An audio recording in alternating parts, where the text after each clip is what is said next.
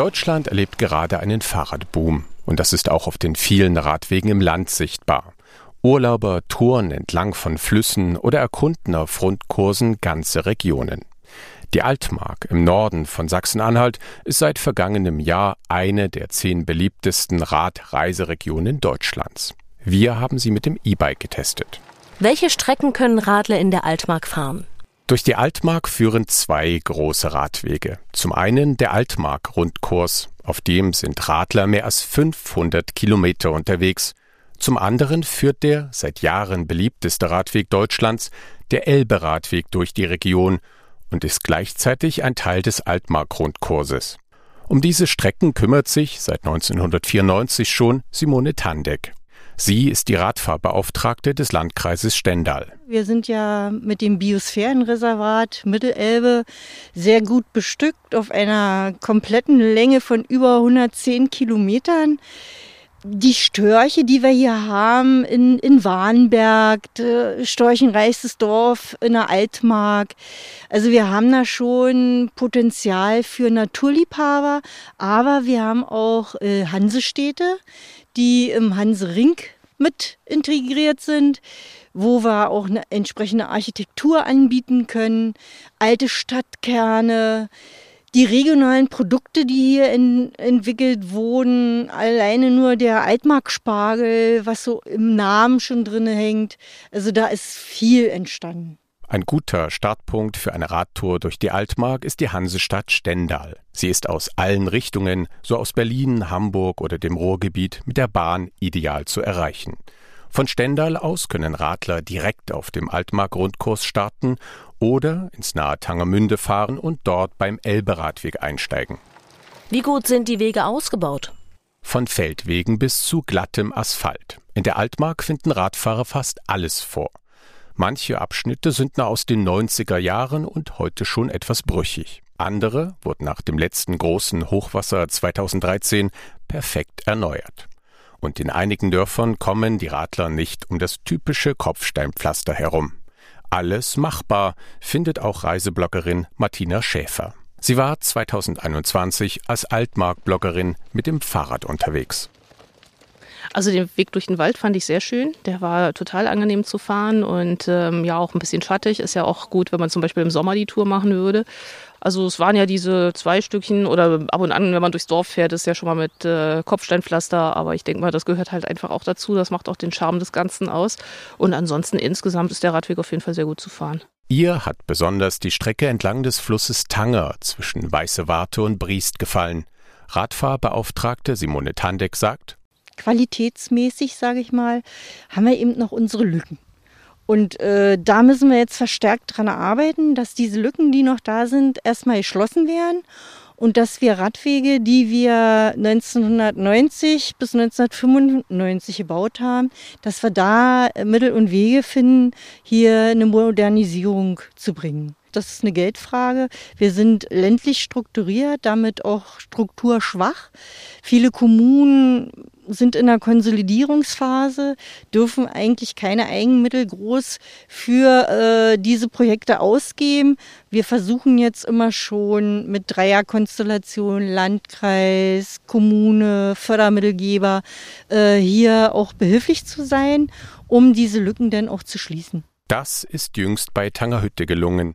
Dort waren es aber die Einwohnerinnen und Einwohner, die sich für einen neuen Weg entlang der vielbefahrenen Straße zwischen den Dörfern Kobbel und Birkholz eingesetzt haben.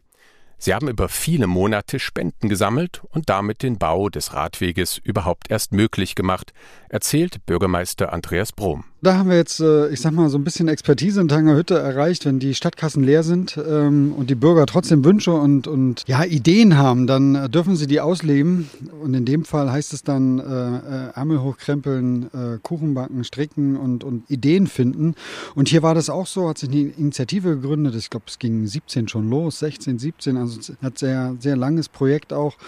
Und dann äh, hieß es am Ende, ja, der Weg kostet äh, eine Million Euro und äh, wir brauchen 10% Eigenmittel, äh, 100.000 Euro und äh, ja, 50.000 Euro musste da die quasi die Einheitsgemeinde aufbringen, was sie so nicht kann.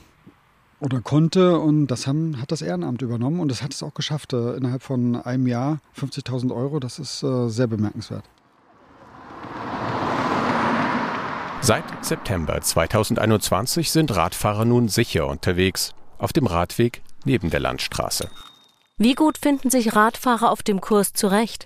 Der Altmark-Rundkurs ist mit einem gelben Schild gekennzeichnet, auf dem eine der typischen Dorfkirchen in Grün zu sehen ist. Die weißen Schilder für den Elberadweg tragen ein blaues E.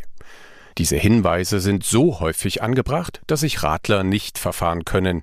Die Region ist zudem gerade dabei, ein zusätzliches Leitsystem für Radfahrer aufzustellen. Das heißt Radeln nach Zahlen und kommt aus Belgien. Jede Radwegkreuzung ist ein Knotenpunkt und trägt eine Nummer. Radfahrer können von Nummer zu Nummer fahren. Wer zum Beispiel von Stendal nach Tangermünde will, radelt von der 24 über die 92 zur 51. Ganz einfach. Das merkt auch Reisebloggerin Martina Schäfer bei einem Stopp, bei dem sie andere Radler trifft. Im Prinzip sind diese anderen Knotenpunkte dann diejenigen, von, wo man von hier auch hinfahren genau, könnte. Ne? Genau, da stehen jetzt alle drauf. Mhm. Ne? Nach Norden, Mhm. Richtung Stender ist dann der nächste die 56, Mhm. die 18 weiter nach Süden. Stimmt. Und die 19, wenn wir weiter hier Richtung Löwelin fahren. Okay. Genau. Und eigentlich gibt es auch überall noch so Zwischenwegweiser, dass man schon in den Orten sich auch orientieren kann. Manchmal gibt es ja auch mehrere landwirtschaftliche Wege, ne, damit das eindeutig ist. Ja. Und aber dieser gesamte Bereich ist eigentlich mit diesem Knotenpunktsystem jetzt überzogen. Und ähm, dadurch ist eigentlich etwas gelungen, was man früher immer wollte. Man hat den Altmark-Grundkurs, den Elberadweg, aber man hat immer gesagt, wir kommen nicht in die Fläche. Wir können den Touristen nicht in die Fläche führen. Und damit ist es jetzt eigentlich ja, gelöst, dieser, dieses Problem. Also kann man jetzt sich auch verschiedene Routen einfach aussuchen, die man fahren möchte, je nachdem, wie fit man ist, wie das Wetter ist, was einen vielleicht auch interessiert an bestimmten touristischen Angeboten. Das Knotenpunktsystem finden Radler auf einer Karte und im Internet. Gibt es Schönes an der Strecke zu sehen? Liebevoll hergerichtete Gutshäuser, historische Städte der Backsteingotik oder weite Elbauen mit Wildgänsen. Gefühlt sehen Radler nach jeder Kurve in der Altmark etwas anderes.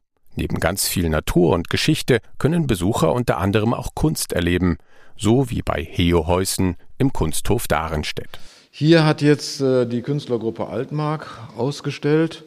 Einzelne Mitglieder dieser Künstlergruppe haben in den vergangenen Jahren hier auch immer wieder ausgestellt, aber auch Künstler, die von weiter weg stammen, zwischen Berlin, Hamburg und Hannover und Dresden, äh, stellen hier aus, um, äh, es ist ja keine Verkaufsgalerie, äh, um ihre Bilder zu zeigen. Ja, ist ja ein Kuhstall.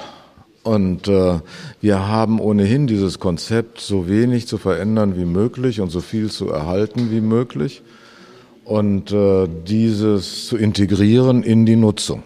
Also wir machen genau das weg oder fügen genau das hinzu, was wir unter Berücksichtigung des Bestandes machen können.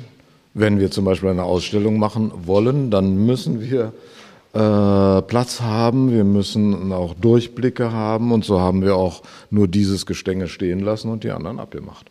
Oder wir haben die ehemaligen Wasserleitungen genommen äh, und oben angebracht bzw. belassen, um dort die Bilder aufzuhängen, also keine typischen Galerieschienen. Auf dem vierseitigen Kunsthof können Urlauber auch gleich übernachten. Hejo Heusen hat dafür den alten Schweinestall ausgebaut. Die Ferienwohnungen darin sind mit Hilfe von Liedermitteln der Europäischen Union entstanden und sie sind einzigartig. An den alten Bauernhof erinnert zum Beispiel der Aufzug für die Kornsäcke. Auf dem ganzen Hof finden Gäste Kunstwerke, Statuen und Installationen. Sehr zu empfehlen sind auch die Ausblicke über die Elbe. Einer liegt sehr versteckt beim Dörfchen Polte. Von dort aus können Reisende auf den 90 Grad Elbknick schauen. Und einen Stopp wert ist auch das Hochufer bei Ferchland auf der östlichen Elbseite. Der Ausblick liegt fast 50 Meter über der Elbe. Wir haben hier einen sehr schönen Aussichtspunkt entdeckt. Da ähm, sieht man, wie die Elbe vorbeifließt. Wir gucken auf so einen Seitenarm noch und ähm, haben hier wirklich auch einen schönen Fernblick, dadurch, dass wir so hoch stehen. Und ähm, es wirkt halt insgesamt sehr, sehr idyllisch hier oben und erinnert mich jetzt eher weniger an die Elbe als an irgendwelche Flüsse, wo man normalerweise so eher bergig am Ufer hat. Und das finde ich jetzt hier wirklich richtig schön.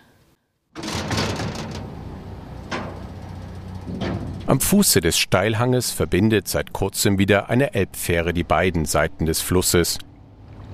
Am Steuer steht Dennis Kowalewski. Die Fähre wird recht gut angenommen, ja, kann man so sagen. Also im Moment ist noch so, dass die Radfahrer sehr viel kommen. Jetzt ist ja noch Urlaubszeit und, und warme Zeit, also das lässt aber nach. Aber im Moment haben wir sehr viele Fahrradfahrer, ja. Motorradfahrer. Wird viel genutzt. Eine Überfahrt über die Elbe kostet aktuell 1,60 Euro. Fahrräder sind frei.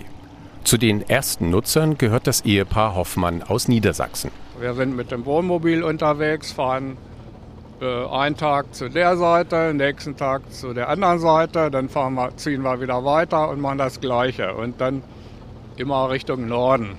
Und deshalb ist die Fähre für uns wichtig. Am Altmark-Rundkurs liegen auch zwei besondere Parkanlagen. Sie sind Teil der Gartenträume in Sachsen-Anhalt und nur wenige hundert Meter voneinander entfernt.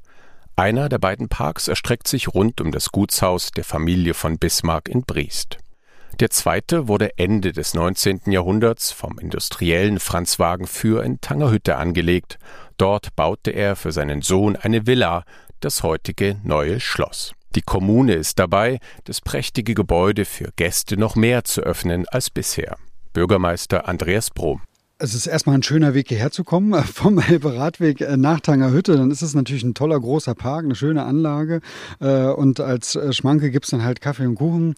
Im Moment halt immer jeden ersten Sonntag im Monat ähm, ab Mai bis zum 3. Oktober, ein jedes Jahres. Ähm, und das mit viel Herzblut betrieben von Ehrenamtlichen, von verschiedenen Vereinen ähm, in der Einheitsgemeinde Stadt Tangerhütte. Die Idee ist natürlich, irgendwie zu verstetigen, damit man halt auch stabil am Elbe Radweg ein Schild aufstellen kann. Kaffee und Kuchen gibt es dann tagsüber, dann und dann in der Zeit am neuen Schloss in Tangerhütte und kommt doch mal vorbei. Es lohnt sich. Wer einmal dort ist, kann auch gleich noch eine kleine Runde durch den Park drehen. In dem finden Radler etwa den aufwendig gegossenen Pavillon, der 1889 auf der Pariser Weltausstellung gleich neben dem Eiffelturm stand. Wo können Radfahrer gut einkehren und übernachten?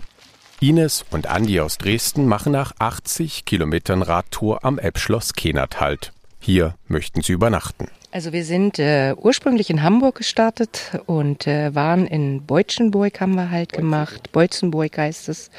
Wir haben in Werben halt gemacht Dömitz und in zuerst. Dömitz. Also, Genau. Ja, wir hatten zuerst, äh, war es äh, praktisch ein alter Gasthof in Beutzenberg, dann äh, war es eine alte Brauerei in Dömitz, dann war es gestern ein normales Haus in der Hansestadt, in der kleinsten wohl Hansestadt von ähm, ja, dem ganzen Verbund. In Werben war das und heute haben wir uns hier das sehr schöne, aussehende, alte. Wir haben äh, das ausgewählt, weil es auf der Strecke so mit, mit den Kilometern irgendwie passt und weil ich es einfach auch spannend fand, das mal anzugucken. Und so eine Übernachtung kriegt man ja auch nicht alle Tage. Ne? So ist ja ziemlich elbnah. Vielleicht können wir auch von hier aus auf die Elbe gucken. Morgens, morgens gucken wir immer zusammen, wie weit wir heute fahren wollen, je nachdem, wann man auch loskommt. Ne? War, wir haben auch schon sehr nette Gastgeber hier kennengelernt, mit denen abends ein Wein getrunken wurde. Äh, und äh, wir gucken dann ähm, unser Ziel aus und so nach ein, zwei Stunden fahren rufen wir doch mal an und äh, hatten bisher auch immer Glück, da wo wir hin wollten, was zu finden. Der Gutshof an der Elbe wirkt rustikal und idyllisch zugleich. Familie Bürger bewirtschaftet ihn zusammen mit einem Verein seit mehr als zehn Jahren. Auf dem Hof fühlen sich nicht nur Radfahrer, sondern auch Reiter wohl. Auf dem großen Gelände befinden sich ein Schloss, eine Scheune, ein Hofgarten, Pferdeställe und Ferienwohnungen. Ein Tipp, nach einem anstrengenden Tag können Radfahrer im nahen Bertinger See baden gehen. Das Elbschloss verleiht außerdem ein Ruderboot und Stand-up-Paddleboards. Einige Kilometer elbabwärts in der Kaiser- und Hansestadt Tangermünde wartet auch ein Schloss auf Übernachtungsgäste. Hier können sich Reisende im edlen Ambiente erholen. Reisebloggerin Martina Schäfer hat es getestet. Ja, es ist einfach ähm, schön, dann in so einer doch recht schicken Anlage dann zu sein. Und ähm, es ist dann so ein bisschen gegensätzlich, weil ich sag mal, Rad ist ja aktiv und draußen in der Natur. Und äh, Genau, mit Blick auf die Elbe. Also heute Morgen habe ich ja im Haupthaus dann gefrühstückt und es steht ja direkt oberhalb von der Elbe. Und da konnte ich dann beim Frühstück dann auf die Elbe schauen. Und das war also nochmal so richtig nett. Und auch ähm, dort war es ja sehr liebevoll dekoriert und dann angenehmes Ambiente.